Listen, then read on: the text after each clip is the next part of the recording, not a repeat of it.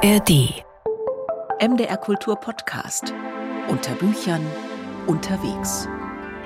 Ja, wir sind unterwegs. Für Francis Bacon waren Bücher die Schiffe, die die weiten Meere der Zeit durcheilen. Und für uns steht fest, Zeilen und Wellen gehören zusammen. Der wasseraffine Literaturpodcast von MDR Kultur, immer frisch in der ARD Audiothek.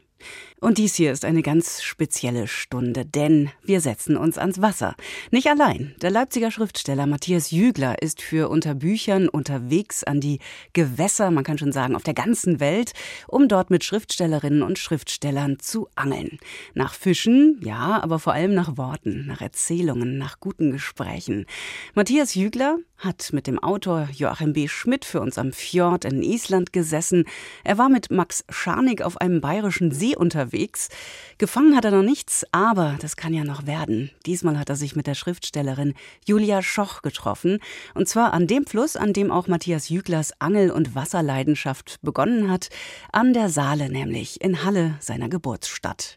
Ja, es wird nass, es wird kalt, es wird tiefgründig auf viele Arten in dieser Stunde und für das Plätschern drumherum habe ich gesorgt und ein paar Wassermusiken rausgesucht von Tori Amos bis T.S. Uhlmann.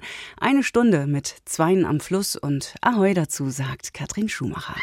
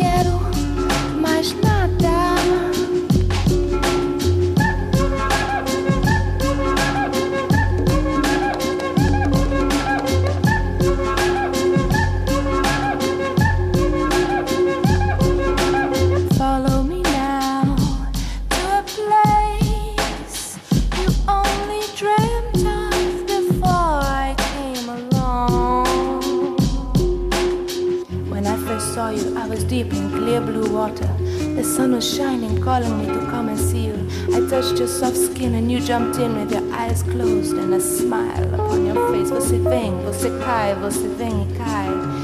Vem aqui pra cá porque eu quero te beijar na sua boca. Que coisa louca. Vem aqui pra cá, eu quero te beijar na sua boca. Oh, que boca gostosa. After the rain comes sun.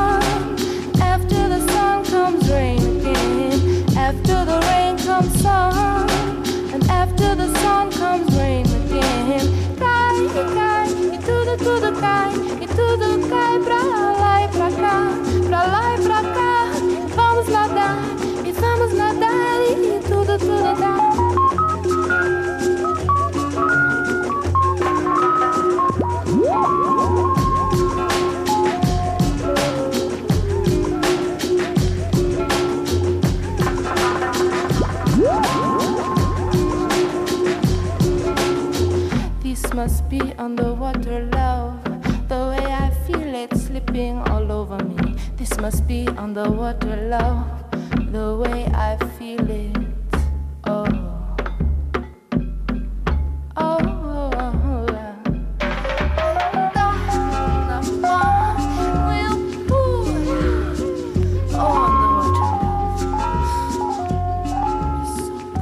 The Ein One-Hit-Wonder von 1995, Underwater Love von der Trip-Hop-Formation Smoke City. Für mich immer noch einer der schicksten Beach-Bar-Songs. Und hier ist unter Büchern mit einer Spezialausgabe. Wir sind unterwegs, und zwar an der Saale Hellem Strande, der an dem Tag, als Sie sich dort hingesetzt haben, eher kalt und grau war. Der Leipziger Schriftsteller Matthias Jügler, der ist für MDR Kultur unterwegs und verabredet sich für uns am Wasser und er hat sich mit der Schriftstellerin Julia Schoch an die Saale gesetzt. Natürlich ist die Angel dabei, aber eigentlich geht's um was anderes als um das Fischen. Es geht um die Liebe und das Leben, das Schreiben und das Lesen. Und ganz zu Anfang geht's um den Anfang. Schau mal, hier sind wir. Aha, Das ist die Saale. Herzlich willkommen in meinem Wohnzimmer, Julia Schoch. ja, sehr schön. Da kommen zwei Schwäne direkt auf uns zu. Wahrscheinlich denken die, wir haben Leckerli oder so. Genau. Aber heute gibt es nur für die Fische Leckerli. Wenn ich jetzt nach der perfekten Überleitung oder Vorlage Ja. suchen würde, könnte ich sagen, wir wären ja schon direkt beim, bei, dem, äh, bei deinem Liebespaar angekommen mit den Sch äh, Schwänen, die uns hier besuchen. Aber das machen wir erst später. Ich muss nämlich, Julia, bevor wir überhaupt reden können, Ja. Angeln aufbauen. Ja. Wenn ich das nicht sofort als allererstes mache, bin ich unruhig und denke mir, es könnte die ganze Zeit vor einen Fisch beißen. Ja. Hast du eigentlich schon mal geangelt? Wahrscheinlich nicht, oder? Doch. Ich habe Aale geangelt. Das war mein erster Westbesuch in Hamburg bei Verwandten, die ziemlich wohlhabend waren. Ich war da mit einem jungen Mann aus der Familie irgendwie zusammen und wir haben diese Aale rausgefischt und dann stellte sich raus, dass er sich aber dann ziemlich ekelte vor diesen Fischen und mich immer bat, die dann auszunehmen. Ich sollte die dann aufschneiden. Dann habe Also- ich diesen Aal aufgeschnitten und in diesem Aal waren viele kleine Fische. Das hat mich damals sehr fasziniert und das ist ein Bild, was mir so bis heute geblieben ist. Ich mag am Angeln oder ich finde find das interessant, dass man eigentlich etwas jagt, das selber gerade jagt. Weißt du, wie ich meine? Weil ich, hab, ich bin ja gerade dabei, den Köderfisch aufzuziehen. Und quasi während der hoffentlich Zander oder Hecht oder Wels oder wer auch immer darauf Lust hat, eigentlich selber gerade ein, etwas sozusagen, ein anderes Fischchen fressen möchte, wird er aber selbst gefangen und landet Das der. Matroschka-Prinzip Ja, sozusagen. irgendwie schon. Check mal kurz, ob der Bissanzeiger an ist. Ja, es piept. Jetzt können wir uns eigentlich hinsetzen und schnacken. Ich habe ja am Deutschen Literaturinstitut in Leipzig studiert und am aller, allerersten Tag, Julia, da kam der Hans-Ulrich Dreichel äh, zu mir, kennst du wahrscheinlich, oder zu allen äh, in dieser allerersten Stunde, wo wir sehr aufgeregt waren und sagte, ich stelle euch jetzt eine Frage, die wird euch wahrscheinlich Kopfzerbrechen bereiten, aber ich möchte, dass ihr mir darauf antwortet, jeder der Reihe nach. Warum schreibt ihr? Würdest du eine Antwort darauf finden? Warum schreibst du, Julia Schoch? Ja, ich glaube, man muss es nicht so kompliziert machen. Also irgendwann hat es losgeschrieben. Es schreibt ja irgendwie in einem und irgendwann kommt es halt nach außen. Ja, es gibt eben bestimmte Menschen, die haben den Wunsch, das zu tun, auf welche Weise auch immer. Man kann ja auch tanzen oder ein Bild malen. Und bei mir war es ja zum Beispiel früher auch als Kind. Ich habe ja viel gemalt, viel gezeichnet. Hätte mir auch vorstellen können, in diese Richtung irgendwie zu gehen. Und dann hat das Wort halt und das Sätze machen irgendwann überwogen und hat es abgelöst eigentlich. Also Ja. hat das Malen abgelöst. Aber ich habe mich schon als wirklich kleines Kind zeichnerisch ausgedrückt. Und wenn ich die jetzt angucke, ich habe natürlich nicht mehr alle Zeichnungen, aber dann sind das im Grunde schon ganz erzählerische Zeichnungen. Also ich habe keine Landschaften oder so gemalt und auch keine Formen zueinander geordnet, sondern mich haben immer so, so soziale Räume interessiert und meine Bilder sind übersät mit Menschen, so wie Straßenansichten oder Schulhöfe oder solche Szenen waren das immer. Also eigentlich schon ganz, ganz narrativ, würde man heute sagen. Haben deine Eltern dich bei diesem Wunsch, der irgendwann kam, weg vom Zeichnen oder Malen hin zum Schreiben, dich eigentlich unterstützt? Oder war das immer so eine, so eine Art Gegenwind im Sinne von mach doch Nö, das, ja, das, nee, ach nee, nee, so eine Sätze habe ich eigentlich nie gehört äh, von meinen Eltern. Äh, Außerdem ist ja Kunst. Also ich glaube, meine Mutter zum Beispiel, die hat auch immer ein großes Verständnis gehabt für Künstler oder hatte auch hat Freunde und hat äh, im Kulturbund manchmal auch Lesungen organisiert mit Schriftstellern oder so. Also die hatte ein großes Faible als Buchhändlerin natürlich sowieso für, Ja. für die Kunst oder für die Literatur im Speziellen und hätte mich da glaube ich nicht abgebracht. Also ich, ich äh, habe auch immer das Gefühl gehabt, das war so ein bisschen meins. Ich wollte gerne an die Filmhochschule, ich wollte gerne zur Kunsthochschule. Das war glaube ich früh, früh klar. Ich schaue jetzt mal nach, ob bei dieser, ich weiß nicht, ob man das gehört hat die ganze Zeit, bei diesem, Es bei der. Route, bei der es piept, ob sich da vielleicht irgendein Fisch zu schaffen gemacht hat. Eine Route, die piepte auch ganz schön. Mit Matthias Jügler und Julia Schoch am Saaleufer. Unter Büchern unterwegs. Gleich geht's weiter. When you're weary, feeling small, when tears are in your eyes, I will dry them all. I'm on your side. Oh, when times get rough and friends just can't be found like a bridge over troubled water. I will lay me down like a bridge over troubled water. I will lay me down.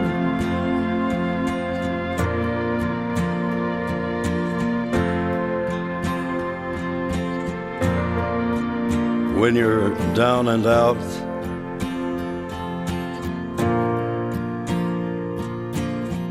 when you're on the street, when evening falls so hard, I will comfort you. I'll take your part. When darkness comes and pain is all around like a bridge over troubled water. I will lay me down like a bridge over troubled water.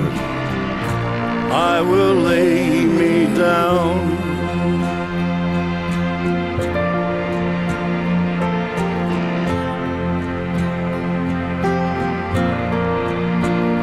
Sail on, silver girl. Sail on by. Your time has come to shine. All your dreams are on their way. See how they shine.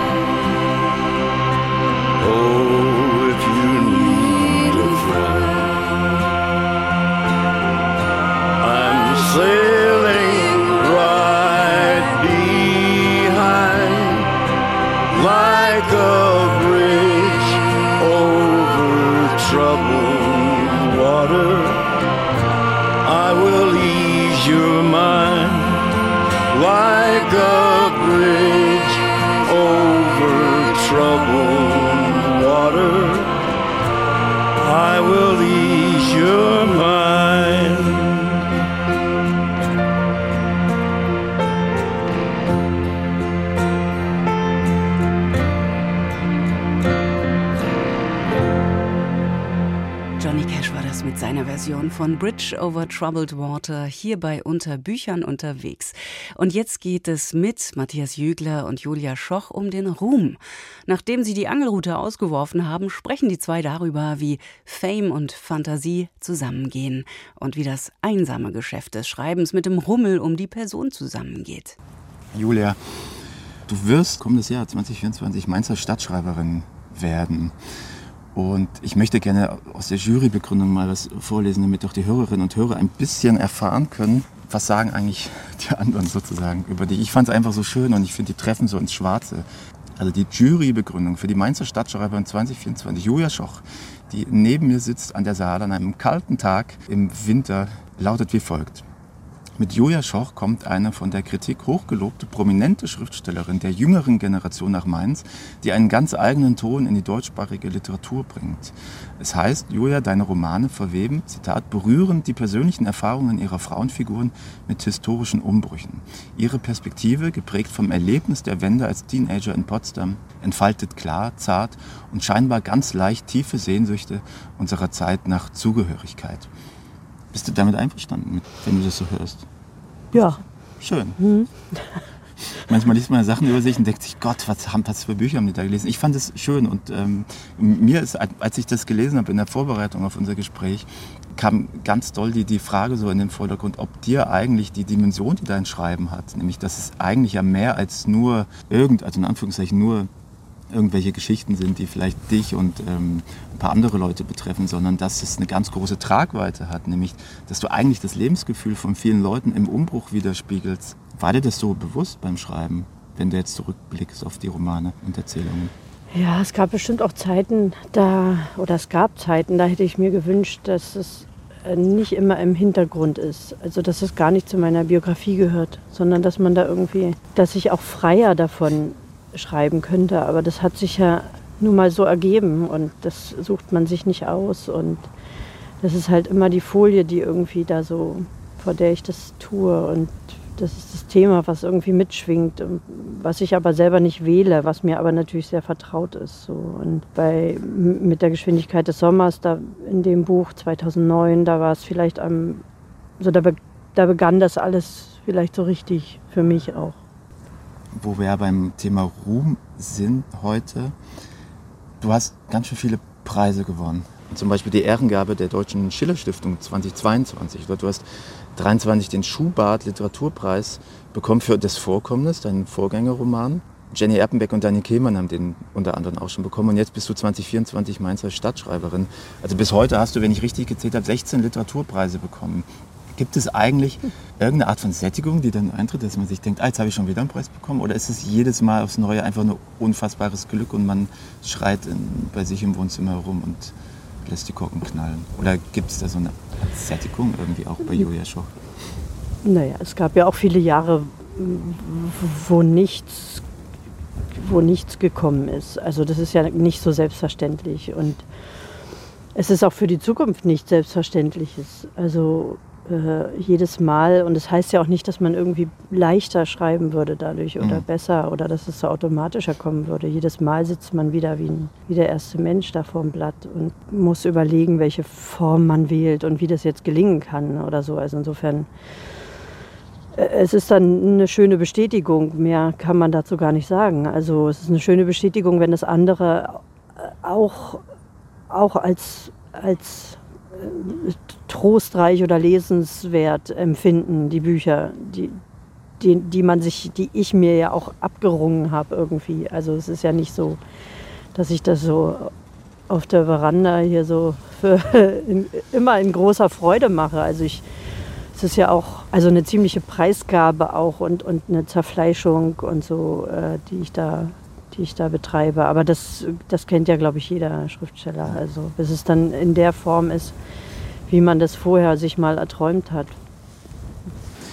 Julia, du siehst, ich Jetzt stehe beißt auf, was. aber nicht, weil du mich langweilst, sondern weil es eventuell beißt. Jetzt Aber- wollen wir mal was sehen. Ja. Ich mache jetzt mal einen Anhieb.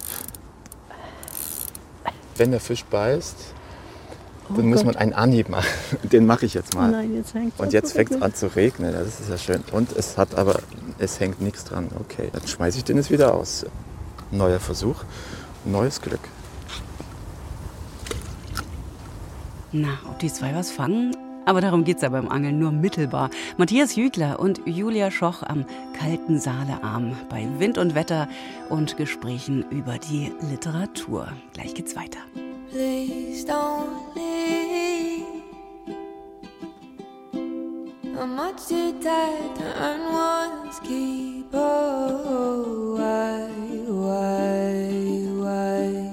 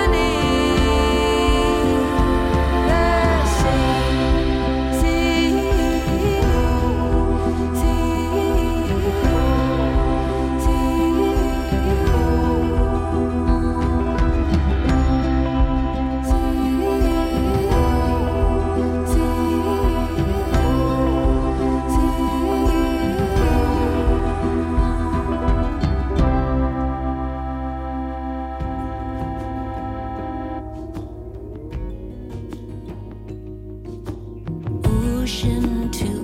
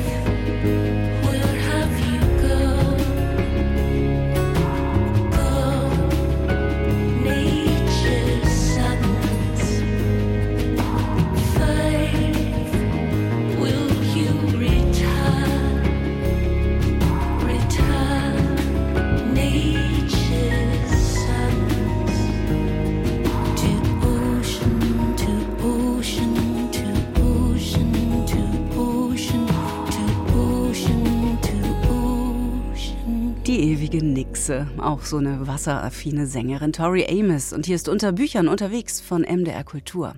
Noch immer sitzen sie an der Saale an einem kalten Wintertag und die Angel hat noch kein Glück gebracht. Matthias Jügler und Julia Schoch, die im vergangenen Jahr den zweiten Band ihrer Trilogie herausgebracht hat, den unwahrscheinlich erfolgreichen Roman Das Liebespaar des Jahrhunderts.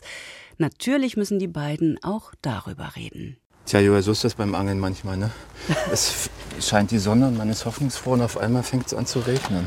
Aber das kenne ich ja vom Rudern. Wir sind ja wirklich früher, und das ist tatsächlich auch fast eine körperliche Erinnerung, äh, bei jedem Wetter natürlich raus. Weißt du eigentlich, dass es ungefähr zwei oder drei Bücher gibt in meinem Leben, die ich gerne viele Male lesen möchte? Und dein Buch äh, ist eines davon. Also das äh, Liebespaar des Jahrhunderts. Ja?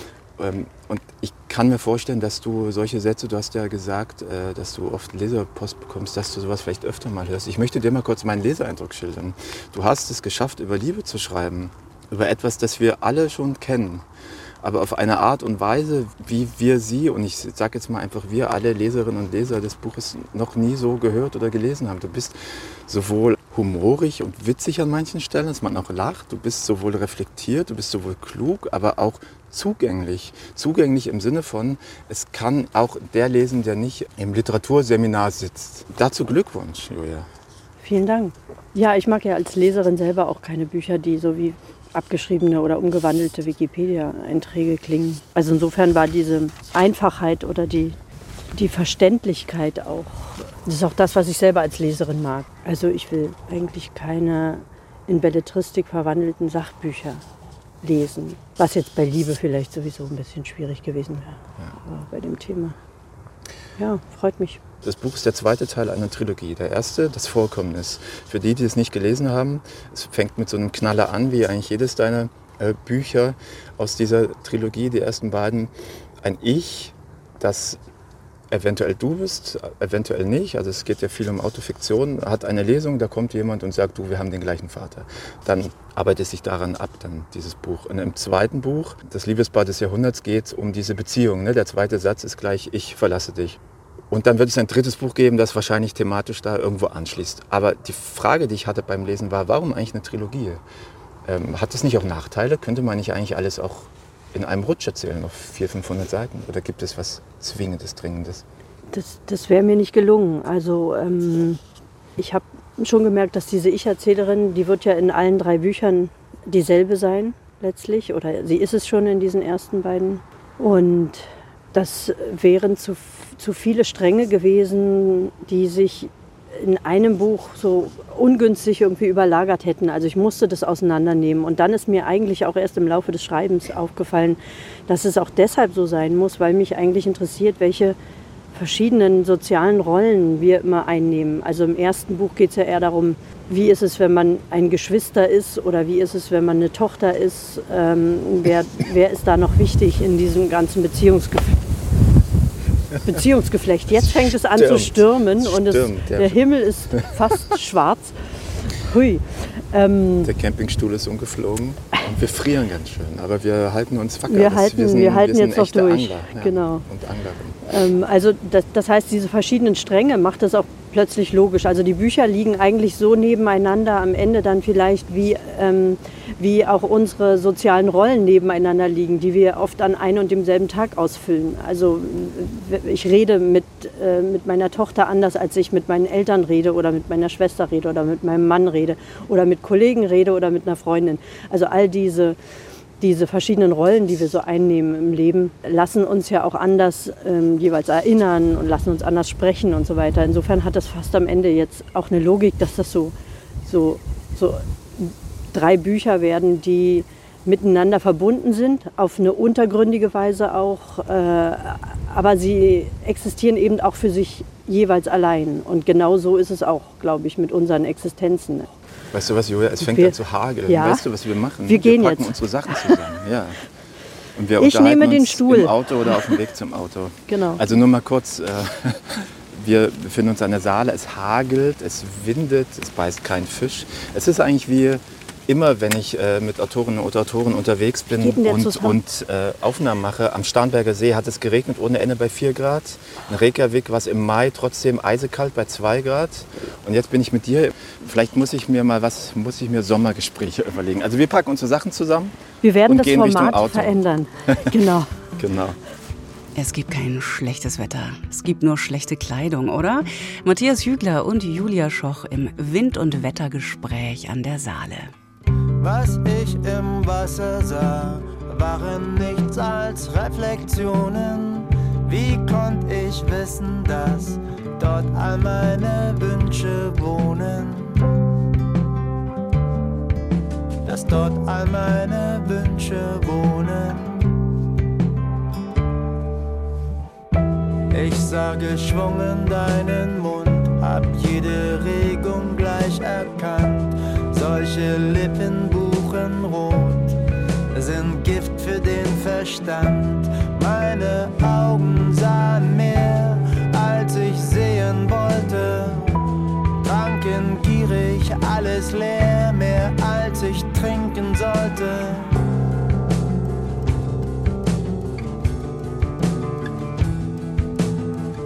Was ich im Wasser sah, waren nichts als Reflexionen. Wie konnte ich wissen, dass dort all meine Wünsche wohnen?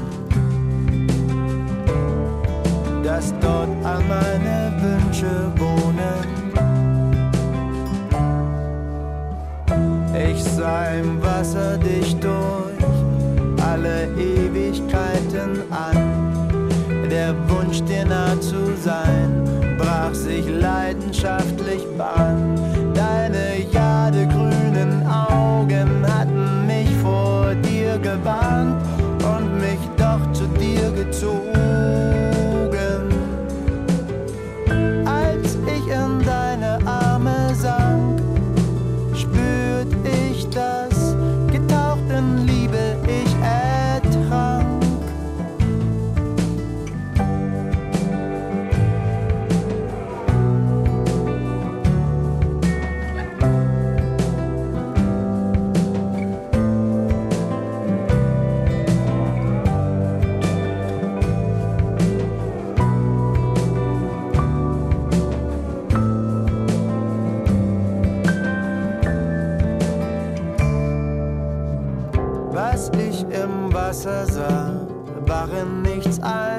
Als Reflexionen. Ich sollte wissen, dass dort nur meine Wünsche wohnen. Dass dort nur meine Wünsche wohnen. Keimzeit war das mit Was ich im Wasser sah. Tja, der Hagel hat sie vom Fluss ins Trockene getrieben. Julia Schoch, die Schriftstellerin, und Matthias Jügler, der Leipziger Autor, für MDR Kultur unter Büchern unterwegs haben sie sich an die Saale gesetzt, wobei das mit dem Angeln nicht wirklich von Erfolg gekrönt war. Das Mikro allerdings, das bleibt auch im Trockenen an. Jetzt geht's um das Land, in dem beide geboren sind. Matthias Jügler 1984 in Halle an der Saale und Julia Schoch genau zehn Jahre eher 1974 in Bad Saro. Jetzt geht's mit den beiden in den Osten. So, wir haben uns jetzt verzogen in die Hotellobby und trinken ein heißes Getränk. Ich finde, das ist genau das Richtige, was man machen kann, wenn man nicht davon abhängig ist, einen Fisch zu fangen, um davon dann tatsächlich äh, irgendwie satt zu werden. Weißt du übrigens, was das ist, was du da gerade auspackst, Julian? Äh, Eine Hallorenkugel. Ja, kennst ist das du das? was Hallense, ja, aber sicher. Aber sicher. In Salzburg gibt es doch die Mozartkugeln. Ja. Und wenn du in Halle bist oder Halle vorbeikommst, isst du halt Hallorenkugeln. Habe ich als Kind schon ganz gerne gegessen. Hast du? Ja. Schön. Oder? Die gibt es doch schon ewig. Ja, die gibt's ewig. Ja. Schenk dir meine. So, ich Danke. kann viel zu selten widerstehen bei Schokolade. Das ist eine gute, gute Gelegenheit, dir das zu schenken. Du, Julia, ich wollte mit dir noch über ein ganz bestimmtes Thema sprechen, und zwar über den Osten.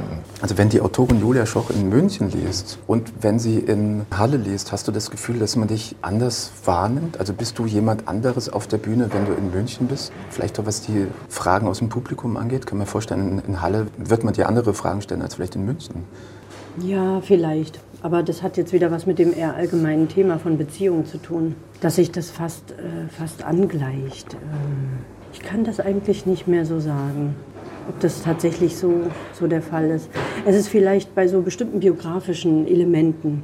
Also wenn ich zum Beispiel sage oder wenn gesagt wird vor der Lesung, wo ich aufgewachsen bin und dann geht im Osten natürlich ein, so ein Aha-Moment los oder so ein Raunen durch die Reihen und im Westen schweigt man, weil eben niemand weiß, was die Stadt Eckesin äh, bedeutet.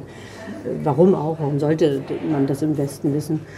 Äh, da, da merke ich natürlich einfach, da ist so ein gemeinsamer Hintergrund, der dann sofort wieder auf, aufgeht, so wie ein, wie ein gemeinsamer Erfahrungshintergrund. Ich habe eine Lesung in Frankfurt gemacht oder bei Frankfurt in Oberursel.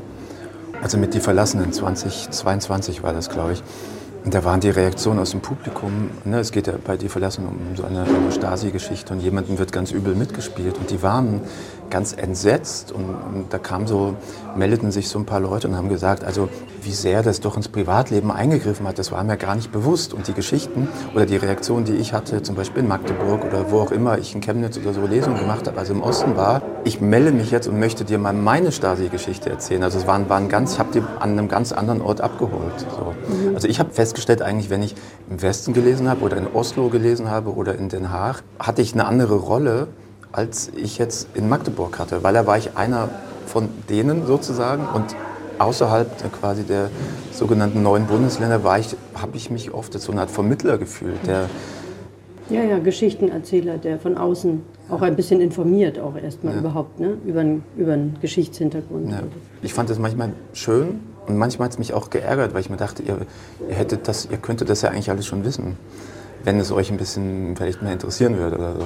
Ja, aber man kann niemanden zum Interesse zwingen und, und äh, das kann man auch nicht verlangen. Ich weiß ja auch ganz viel nicht, also über bestimmte, weiß nicht, politische Konflikte oder geografische Problemlagen oder so. Und wenn ich jetzt irgendwo hinfahre, äh, könnte man mir das auch zum Vorwurf machen. Eigentlich muss der Anspruch so sein, dass man, oder so ist zumindest meiner, dass man so schreibt, dass auch, so stelle ich mir das vor, dass auch ein Leser, der sehr, sehr weit weg wohnt und überhaupt nicht vertraut ist, in diesem Falle zum Beispiel mit einer innerdeutschen Diskussion, dass der trotzdem diese Literatur versteht, weil es vielleicht irgendeinen emotionalen Kern berührt und weil es mich nicht informieren will. Und das ist, glaube ich, der Unterschied.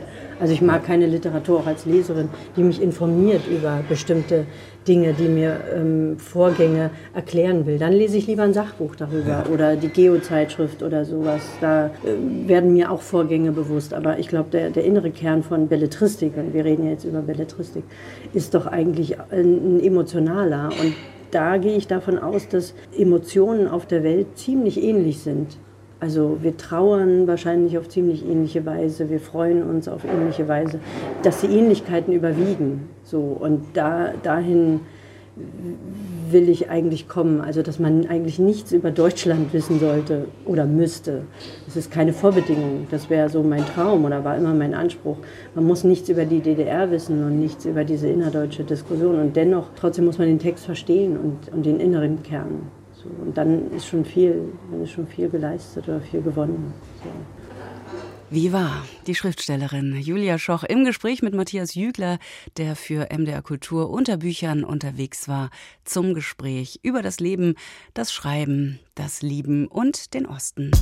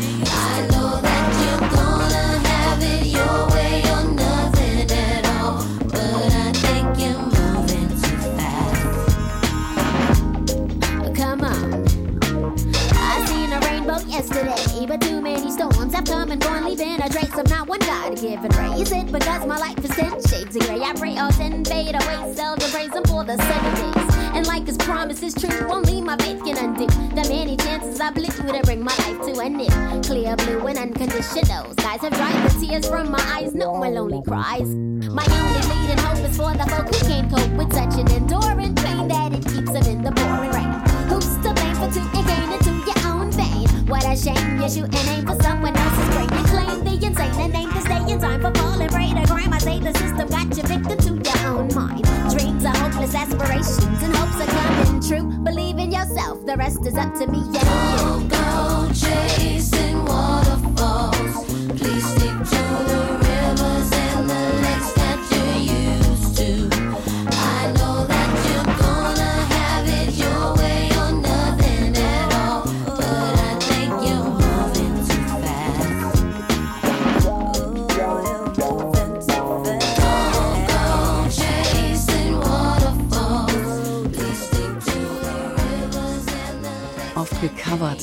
finde immer noch, das hier ist die funkigste Version. Waterfalls, TLC waren das. MDR Kultur unter Büchern unterwegs.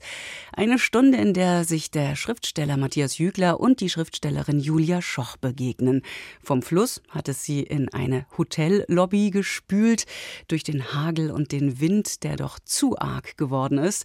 Hier sitzen sie über Kaffee und Halorenkugeln und sprechen über das Lernen.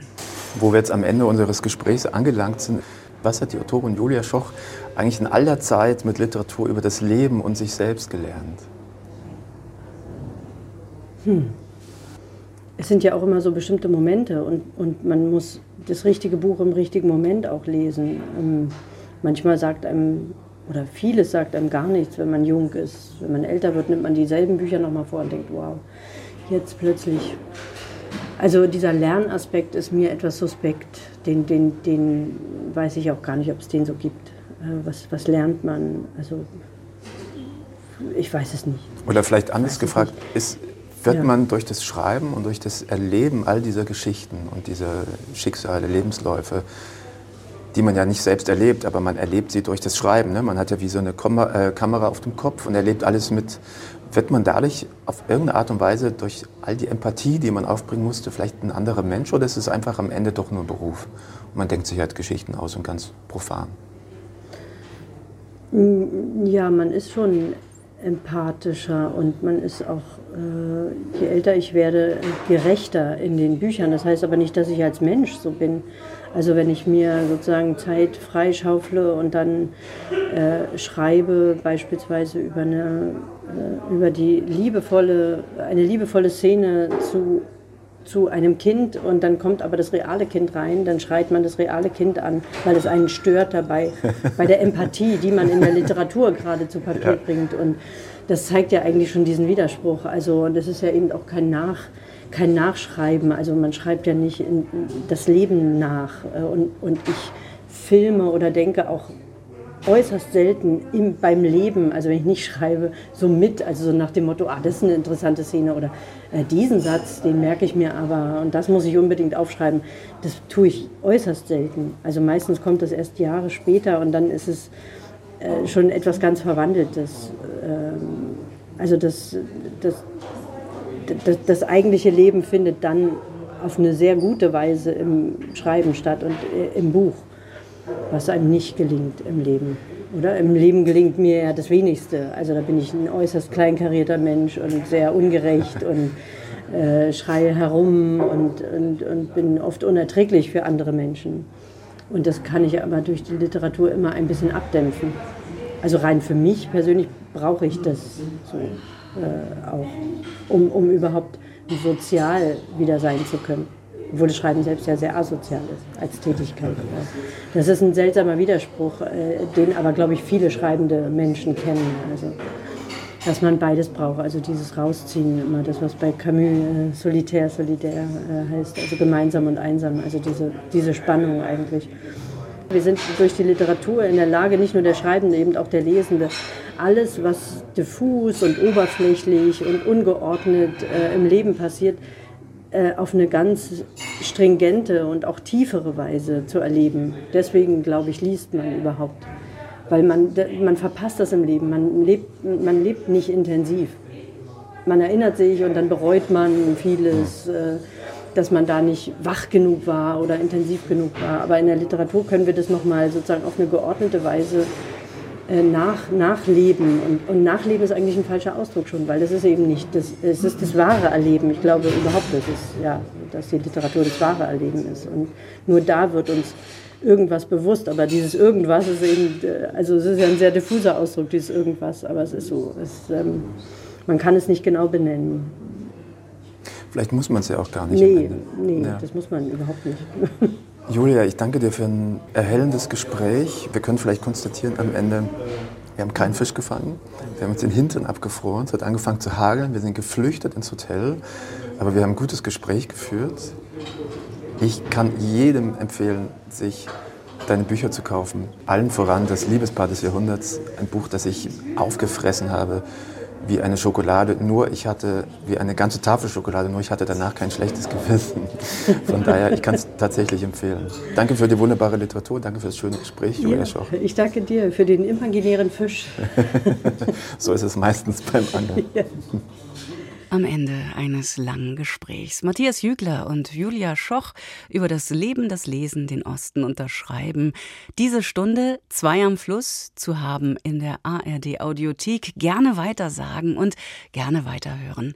Hat hoffentlich ein bisschen Spaß gemacht. Unter Büchern nicht unter Wasser, sondern am Wasser und mit der Portion passender Musik. Vielleicht auch eine Anregung, sich mal an den Fluss zu setzen, zum Sprechen, zum Lesen, zum Denken. Ahoi, sagt Katrin Schumacher. Ich kam auf die Welt in einem Kadett.